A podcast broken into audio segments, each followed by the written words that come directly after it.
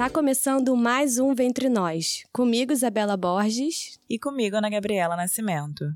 Nesse episódio número 17, vamos conversar sobre a Síndrome dos Ovários Policísticos, um tema já várias vezes sugerido por ouvintes do programa. Então vamos aproveitar bastante esse episódio para tirar muitas dúvidas, né, Ana? Sim, é isso aí. Muita gente já pediu esse tema e hoje finalmente a gente vai falar. De acordo com o relatório da Comissão Nacional de Incorporação de Tecnologias no SUS, de 6 a 19% das brasileiras em idade fértil lidam com o problema. Apesar do nome não ser estranho, provavelmente você conhece alguém que tem, ou até já ouviu isso de algum médico, ainda são muitas as dúvidas sobre a questão. Faltam dados mais precisos informações nos consultórios que superem a prescrição de anticoncepcionais como única solução para meninas e mulheres com problema. Os ovários policísticos são, na verdade, um dos sintomas de um distúrbio metabólico, ou seja, quando as taxas de alguns hormônios importantes não andam tão bem como deveriam. É, isso pode gerar ciclos menstruais irregulares, acne, aparecimento de pelos em lugares incomuns do corpo e, claro, um maior número de cistos nos ovários. Antes da gente entrar no tema, acho importante lembrar que os ovários são glândulas do sistema reprodutor feminino que produzem o estrogênio e a progesterona, os hormônios que regulam o ciclo. Eles também guardam os nossos óvulos. É legal voltar lá no início do Ventre Nós, no programa 2, quando a gente falou de ciclo menstrual. Ana, você já ouviu do seu ginecologista que tinha ovários policísticos. Conta pra gente como é que foi, se você já tinha ouvido falar nisso. Sim, eu já tinha escutado falar nisso. Foi um diagnóstico assim de adolescência, uma consulta que eu fui na adolescência. E eu tinha um ciclo menstrual irregular na época.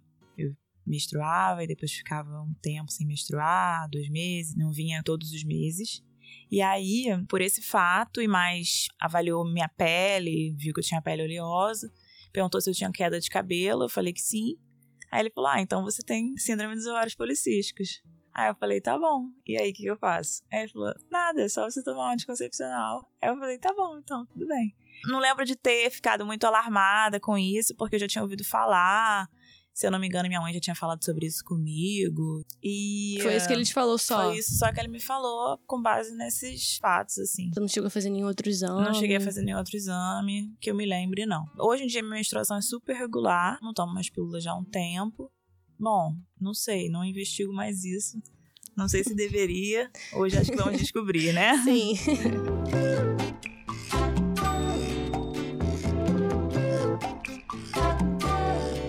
Para falar sobre o tema, a gente convidou a Débora Rosa, ginecologista natural, obstetra humanizada, ginecologista no Hospital Universitário Antônio Pedro e mestre pela UFRJ, Universidade Federal do Rio de Janeiro. Obrigada, Débora, por aceitar nosso convite. Seja muito bem-vinda. Muito obrigada por ter vindo. Eu que agradeço o convite, gente. Obrigada e vamos esclarecer essas dúvidas. Para a gente começar, Débora, é, o que significa ter a síndrome dos ovários policísticos e como é feito o diagnóstico? O diagnóstico ele é feito a partir de três critérios. Tem que ter dois critérios para fechar. Então, os critérios são: primeiro, menstruar poucas vezes, menos que seis vezes por ano. Isso é muito pouco, né? São mulheres que menstruam a cada três meses, a cada quatro meses. Às vezes fica até seis meses sem menstruar. Então não é aquela mulher que menstrua todo mês, só que não é sempre dia 20. Isso é uma ilusão, né? Não tem a menor necessidade de ser sempre exatamente cravado no mesmo mês. Falo que a menstruação regular geralmente é que menstrua todo mês. Essa irregularidade menstrual é um critério diagnóstico. Esse é o primeiro critério.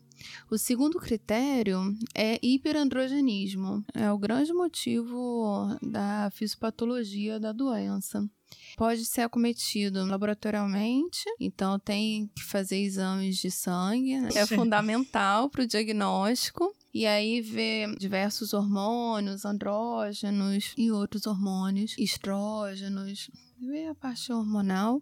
E também tem a parte clínica, hiperandrogenismo clínico, são pelos em lugares nada a ver.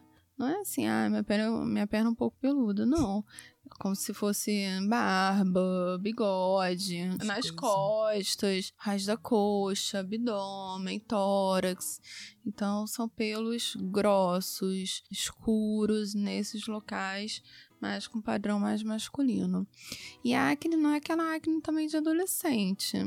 Né, isso é muito comum. É a acne que, mesmo com o tratamento dermatológico, não teve melhora.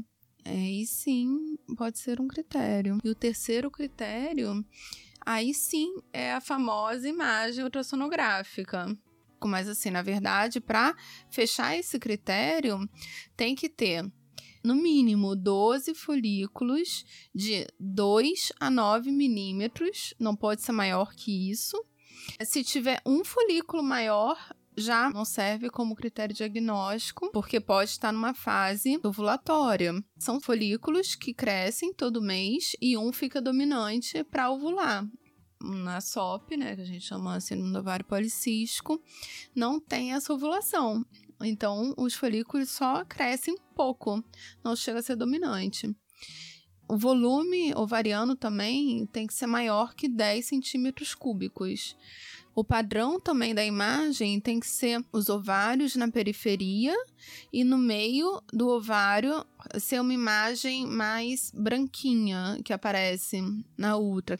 Então, assim, quem teve o diagnóstico ovário policístico, eu acho muito difícil que a outra teve essa descrição tão detalhada. Ah, e tem que ser nos dois ovários também. Todos esses critérios. Então, assim, contrário do que acontece é, geralmente, assim, eu, eu recebo muita paciente com, com SOP. Eu já fiz uma enquete no meu Instagram. E aí, 70% das mulheres falaram que já tiveram diagnóstico de ovário policístico. Muitas. Um absurdo, assim, muita. Eu fiquei chocada. Geralmente é na adolescência. E aí, na verdade, a literatura ela fala de 5 a 10% das mulheres. Então, é muita diferença. Então, assim, se teve um diagnóstico ovário policístico, principalmente na adolescência, desconfie. Provavelmente esse diagnóstico é errado. A grande maioria das pacientes que eu acompanho, que vem com esse diagnóstico ovário policístico, a gente não fecha critério diagnóstico. Na adolescência, tem maturação do eixo, hipotálamo, hipófise e ovários. Como acontece no início da menstruação, no final da menstruação também, né? Na menopausa, fica dois anos a menstruação falhando. No começo da menstruação, a mesma coisa, fica dois anos falhando. Então, isso é normal. É natural que sua menstruação. É natural. atrase, né? Extremos da idade reprodutiva é natural falhar. E aí na menopausa todo mundo vê com naturalidade. Eu não entendo por que não vê com naturalidade no começo da fase reprodutiva também. E aí, em dois anos, não tem que fazer nada para regularizar. Em dois anos vai regularizar normalmente. As espinhas da adolescência vão sair. É só esperar, gente. Só esperar. e não, É muita ansiedade pra- Você Fica sabe que eu tava pele. pensando nesse, nesse tema, nesse programa, né? Tentando lembrar dessa, desse caso, desse diagnóstico. E aí eu pensei assim, gente, mas assim, eu tava começando, eram os primeiros anos da minha menstruação. Será que ela não tava ainda, talvez, se adaptando, ganhando corpo? Você lembra ganhando... quantos anos você tinha, Ana, quando o ginecologista falou? Sei, devia ter uns 16, sei lá. Eu Sim. menstruei com 13, então, né? E aí, o que, que os médicos fazem? Taxam a mulher, rotulam a mulher. Olha, você é doente, você tem uma síndrome, do síndrome. ovário policístico. e a mulher, pesado. a vida toda fica com esse estigma, sabe? Chega as mulheres lá, a gente faz o exame, aí elas ficam assim, ai, mas será mesmo? Porque é uma coisa tão enraizada que fica, sabe? Tão estigmatizada, que fica até meio difícil dela abrir mão da diagnóstico falando, não, você não tem. E eu ficava me sentindo super mal pra minha menstruação ser irregular. Eu lembro disso, assim, tipo... É, E principalmente quando o assunto é mulher. Uhum. A Né? gente sempre tende a se sentir, né, excluída em alguma coisa. Fala, É. poxa, todas as minhas amigas menstruam todo mês, eu não menstruo. E era ruim. Eu lembro disso. E aí também, ótimo motivo para passar uma pílula que é anticoncepcional. Anticoncepção, quer dizer, só tem a concepção quem transa. E muitas vezes passa pra menina que ainda é virgem, nem quer transar, nem tá pensando nisso. E aí, pra tratar a pele, né? Tipo, cara, quer tratar a pele, quer tratar acne, é dermatologista, né? Sim. Não se castre. Então, assim, é um patriarcado muito forte, né? Já castrando a menina desde muito cedo. Sim. E aí, é, né, dando esse fardo aí de 20 anos, 30 anos de pílula Sim. que as Começa mulheres acabam tendo. Débora, então vamos falar um pouquinho da relação da ovulação com essa síndrome? Então, é, o ovário policístico, ele principalmente, na verdade, é o hiperandrogenismo. A fisiopatologia dele ele é super complexa, é bem difícil mesmo. Só que tem várias alterações que acabam aumentando os andrógenos, né? Testosterona, androstenediona, que acabam inibindo o hormônio FSH, que é o folículo estimulante. Então, esse folículo não amadurece direito. E aí, se esses folículos não amadurecem direito, não, não existe isso. E aí acontece essa anovulação. Uhum. A mulher não ovula. E aí, como não tem essa ovulação, não tem esse comando para o nosso organismo: olha, não rolou a gestação, pode descamar. Vamos começar outro ciclo. Eu sei que a maioria dos diagnósticos são feitos pela ultra, né? Que não corresponde com o que a literatura orienta. Mas, na verdade, a mulher com SOP clássica tem anovulação crônica, hiperandrogenismo e é, aumento do estrogênio, né? Então, é o quadro clássico. Dificilmente uma mulher com ovário policístico vai ter uma menstruação regular. Sim, é uma questão metabólica mesmo. É né? uma questão. É uma, a gente chama de uma endocrinopatia, que pode evoluir para síndrome metabólica. E quais são as consequências dessa, dessa questão metabólica né, que você explicou pra gente para essa mulher a longo prazo, assim, para quem não se trata ainda? Então, quando evolui para síndrome metabólica, o diagnóstico tem que ter 3 de 5. Obesidade, taxa de triglicerídeos, HDL, que é o colesterol bom, a pressão arterial e a glicemia de jejum. Então tem que ter três desses critérios diagnósticos. Quem tem a síndrome metabólica, quem acaba evoluindo para isso, aumenta muito o risco de ter um ataque cardíaco, um derrame. Então, merece Tem né, que cuidar, uma observação né? Sim. maior, sim, que aumenta muito o risco cardiovascular. Débora, em vários materiais sobre o tema, os especialistas associam a resistência à insulina ao desenvolvimento dos ovários policísticos. Primeiro, você consegue explicar pra gente o que que é resistência insulínica? A resistência insulínica, ela é muito comum, mas não é um critério diagnóstico. Mas sim pode ser examinado, avaliado, porque considera para síndrome metabólica. Né? Uma pessoa que tem eh, resistência insulínica aumenta a chance sim, de ter síndrome metabólica. E, Débora, a gente falou até, a Ana deu o exemplo dela em relação à pílula, né, Ana? A pílula geralmente é apresentada como a primeira e às vezes única saída nas consultas ginecológicas em geral. Para as mulheres com ovários policísticos, isso é ainda mais comum. Os anticoncepcionais são uma opção bem-vinda na sua visão? A ginecologia natural não é favorável ao uso de hormônio em nenhuma situação. Nem no ovário policístico, nem na, na endometriose, muito menos para anticoncepção. Na verdade, até pela literatura tradicional, sem ser da ginecologia natural, a primeira sugestão, o primeiro tratamento é a alimentação. A literatura tradicional recomenda que o- primeiro tratamento é a alimentação. Uhum. E aí todo mundo pula essa parte, a literatura tradicional recomenda a pílula em alguns casos. Na verdade, o que fazem é um diagnóstico errado, na maioria das vezes, e ainda por cima um tratamento que não é a primeira opção, e enfim, tem várias outras opções. É, a ginecologia tradicional tem algumas opções de tratamento alopático. Primeiro, alimentação. É, existe a possibilidade de pílula. A pílula seria mais para as mulheres que têm uma regularidade menstrual muito grande, né? Tem também a opção de metformina, que é um hipoglicemiante, que mais para as mulheres que têm resistência insulínica e usa bem também para as mulheres que querem engravidar. É, a espironolactona, que é um diurético, ela tem ação também na cascata do colesterol, parte do colesterol que produz vários hormônios. Esses são os tratamentos alopáticos. E aí vem a ginecologia natural, com um conceito de saúde muito diferente, né? A gente vê a saúde não só como sintomas meramente, né? Tem a parte mental, emocional e energética também, que é bem importante. Então, assim, tratamento de ovário policístico pela ginecologia natural e que eu tenho real resultado no consultório para as poucas mulheres que fecham diagnóstico, tá? Primeiro, alimentação. Como isso até a gente fala, a medicina tradicional fala a mesma coisa.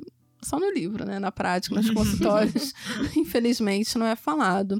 O alimento é nosso remédio vegetais, os legumes, as verduras, as frutas. Açúcar refinado não é para ser comido também. Segundo um grande remédio, super importante, é o sono. Dormir 8 horas por dia. E outra atividade muito importante é a atividade física. Para síndrome do ovário policístico, mais ainda, que tem resistência insulínica, cursa muito com obesidade, fundamental. Não precisa ser todo dia, se não puder. Se puder, melhor, muito melhor. Mas assim, três vezes por semana, 30 minutos, para o organismo já tá bom. Espiritualidade. Não, não tô falando de se apegar a nenhuma religião. Tô falando de realmente trabalhar o autoconhecimento. E autoconhecimento também emocional. Né? O que, que deixa a gente feliz. Não adianta se alimentar bem, dormir, fazer atividade, e a pessoa não ser feliz, vibrar na raiva, vibrar no estresse, ser livre de estresse também é outro tópico super importante. Então, isso tudo, assim, para realmente a verdadeira cura é isso, sabe? Então, quando a pessoa consegue fazer isso, ela realmente se cura. Uhum, entendi. Você falou dos aspectos mentais aí um pouco. É, e também falou que a maioria das mulheres que chega achando que tem esse problema acaba descobrindo que não tem. Mas as que têm, de fato, essa, essa questão, quais são as angústias mais comuns que elas relatam para você? A primeira, elas ficam muito angustiadas com a menstruação. Que elas acham que tem que vir de 28 28 dias. E aí, a mulher até tem um ciclo regular, sei lá, 20, 24, 24 dias. Ah, mas eu não quero misturar de 24 24 dias. Tá, mas seu organismo é assim. Então, isso explicando, tá? Elas geralmente é, ficam tranquilas. E também a questão da, da gestação. Que, como a gente já falou, pode sim ter dificuldade. Não é obrigatório ter essa dificuldade de forma alguma. Mas pode e elas ficam bem aflitas, sim. Uhum, e aí tem a parte também emocional, né? É, toda doença tem uma parte emocional. O ovário policístico é ovário, né? O, o ovário é o que, o que cria. E criar, cria filho, mas a mulher não fez só criar filho, né? Tem toda uma vida. Uhum. Criar projetos. Criatividade, né? Criatividade. Então, assim, estimular a criatividade é fundamental também para tratar essa síndrome. Legal. Agora, a gente pediu lá nas nossas redes para as ouvintes mandarem perguntas sobre o tema. E aí elas interagiram com a gente, mandaram ah, algumas legal. coisas. a Esther Foss perguntou quais são os sintomas, que a gente já respondeu. Amanda Figueira perguntou de tratamentos alternativos, também falamos alternativos à pílula, né, no caso. Ah, e tem ervas também, né? Ah, Fora. legal. Ah, isso é legal então. falar. É. As ervas que a gente usa, depende também do sintoma que tem, né? Tem, se tiver sintoma de irregularidade menstrual, vai usar ervas mais emenagogas, que fazem uma, é, fazem, ajudam a regularizar o ciclo menstrual, né? Artemisia, que é uma erva da mulher, super importante. É, quem tem resistência insulínica pode usar ervas hipoglicemiantes, né? E as ervas anti-inflamatórias também. Tá bom. Então respondemos a Amanda. Camila também respondemos. A Dulce perguntou o seguinte: os cistos podem desaparecer sem intervenção cirúrgica? Então, não tem menor necessidade de microcisto sair. Né? A cirurgia a gente indica só se tiver suspeita de, de câncer, na verdade, né? Então, assim, microcisto não vai ser câncer nunca. E aí, muitas vezes, quando fala de cisto de ovário, muitas vezes acham que o folículo é um cisto, que na verdade não deveria nem ter descrito no, na ultra. E aí a gente aguarda três meses, repete, aí vai ver que o corpo já eliminou. Na verdade, todo mês a gente produz vários cistos. Né? O que, que é cisto? É quando tem um conteúdo líquido dentro. É exatamente folículo. O folículo, na imagem da ultra, é cisto. Então, os, os microcistos do ovário policístico é uma característica e vai ficar lá, não tem menor indicação cirúrgica. Uhum. E também, assim, esse diagnóstico de, de cisto, né? A gente também tem que pensar o que, que foi fazer a ultra, né? que não tem a menor indicação de fazer ultra. Vocês fazem raio-x de pulmão todo ano? Não. Não. Check-up? Não. Por que será, né? Por que será, né? Agora sim, se você tiver uma pneumonia, uma tuberculose, escarrar sangue, será feito sim. Se tiver sintoma. Ah, pô, tá com febre, mó tempão, tá com tosse, mó tempão. Sim, será feito. Agora, por que o ultratransvaginal faz sem sintoma? Qual é a sua, sua opinião? Por que, que você acha que a gente Ai, é tão receitada? Eu acho assim, ó. Mulher tem que ter doença, né? Mulher é suja, mulher é imunda. Gente, tem que procurar a doença até achar. E se não achar, procura mais até achar. Nosso corpo fala, se não tem sintoma, deixa quieto. Não tem a menor necessidade. Muito bom. Descobrir a doença, né, gente? Alguma doencinha você tem. É. E eles passam a vida toda assim, fazer um examezinho. É. Chega é. 30, 35 anos, nunca fez o exame. nunca foi no, é, no é. médico, é. a primeira vez que ele É 880, né? É. E assim, o ideal é o meio termo. Não é nem 8, nem 80. Nem 8 do homem, que não faz nunca nada né? Eu brinco que o homem tem pau de ouro, né? Lógico que é. ele não vai ter nada, né? Nunca. ele não ele. precisa investigar. Agora a mulher tem que ter alguma coisa e ela tem que ir no médico de seis, seis meses, de um um ano, sei lá que piração que inventam, né? Então, para fechar, a Tassiana Oliveira perguntou se meninas entre 10 e 20 anos podem desenvolver SOP. Então, a síndrome do ovário policístico, na adolescência, não são dois critérios em três. Tem que ter os três. Para fechar o diagnóstico, é mais restrito, tem que ter os três critérios. Tem autores até que colocam ainda para adolescentes que, além dos três, tem que ter ainda a resistência insulínica que normalmente não é um critério diagnóstico.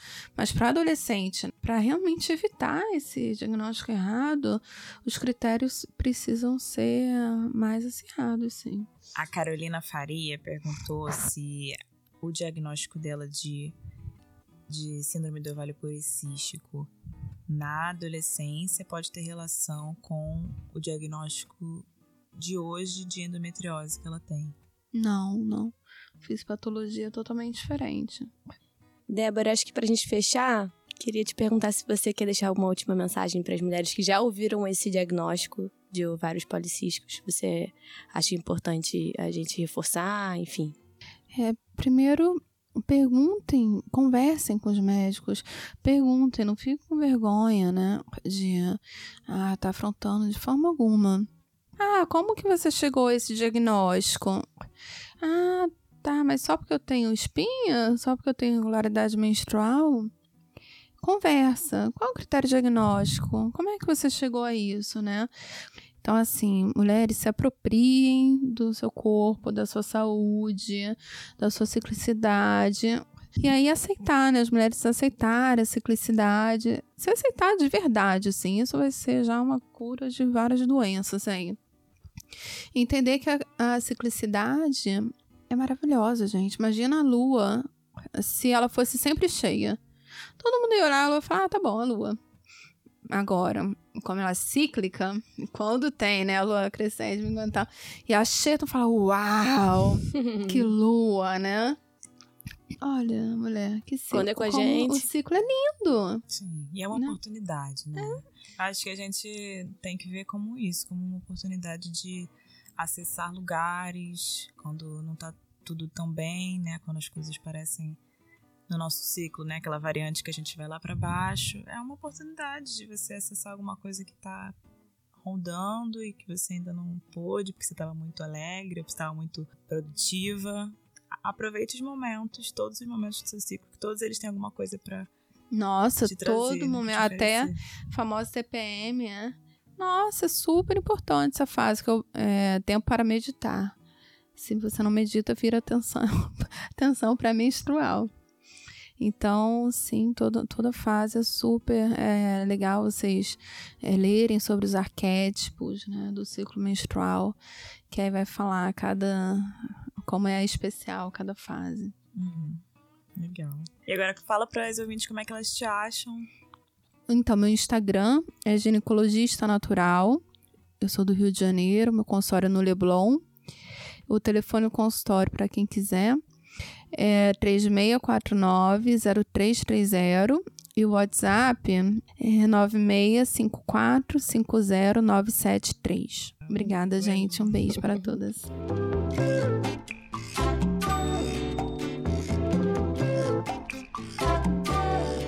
Chegou a hora do Cá Entre Nós, um relato de uma mulher sobre o tema do dia. Oi, meu nome é Guilherme Gaspar, eu tenho 29 anos e hoje eu tô aqui para falar sobre a minha questão com o ovário policístico. Eu fui diagnosticada aos 16 anos por uma ginecologista e na época eu era virgem, então o único exame que eu fiz foi uma ultrassonografia de abdômen total. Já de imediato ela me receitou o anticoncepcional e por oito anos eu tomei o Diane 35. Passei por outros médicos durante esse período e todos eles só me mandavam continuar com a pílula. E aí foi em 2013 que eu parei de tomar a pílula por conta própria, porque eu vinha ficando muito enjoada com o remédio e além disso eu não tinha relações heterossexuais, então a gravidez não era uma questão para mim. Em 2017 só que eu fui a um endócrino indicado por uma amiga da faculdade e foi ele pela primeira vez em 11 anos, desde que eu tinha sido diagnosticada, que me passou um exame específico para verificar se eu tinha resistência à insulina, porque ele disse que o ovário policístico era um reflexo e não a causa do meu problema. E que tomar a pílula só maquiava, porque regulava minha menstruação, então eu poderia achar que estava tudo bem, mas não me tratava de fato deu positivo, e aí ele me recomendou atividades físicas, me mandou procurar uma nutricionista para fazer uma dieta com menor ingestão de carboidratos. E acho que o melhor disso foi que até então, todas as vezes em que eu procurei um médico, sempre foi para tentar regular minha menstruação. E a partir do momento que eu fui nele, eu vi que várias questões de saúde que eu tenho estavam relacionadas à resistência à insulina. Então, eu tinha que tratar muitos outros problemas e não somente ter uma menstruação regulada.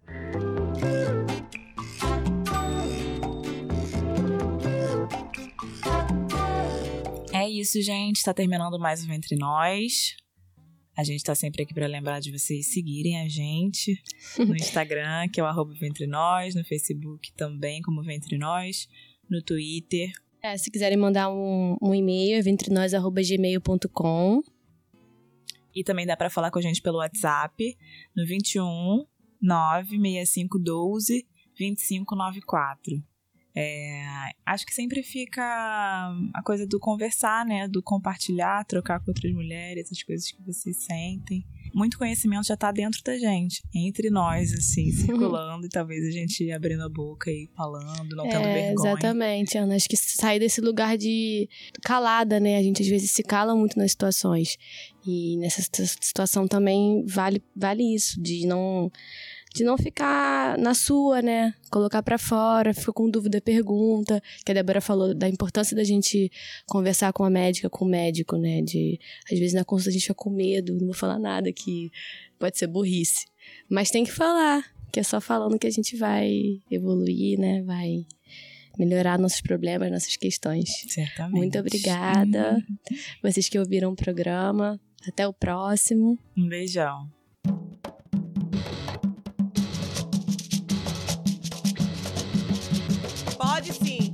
Diversidade coletiva.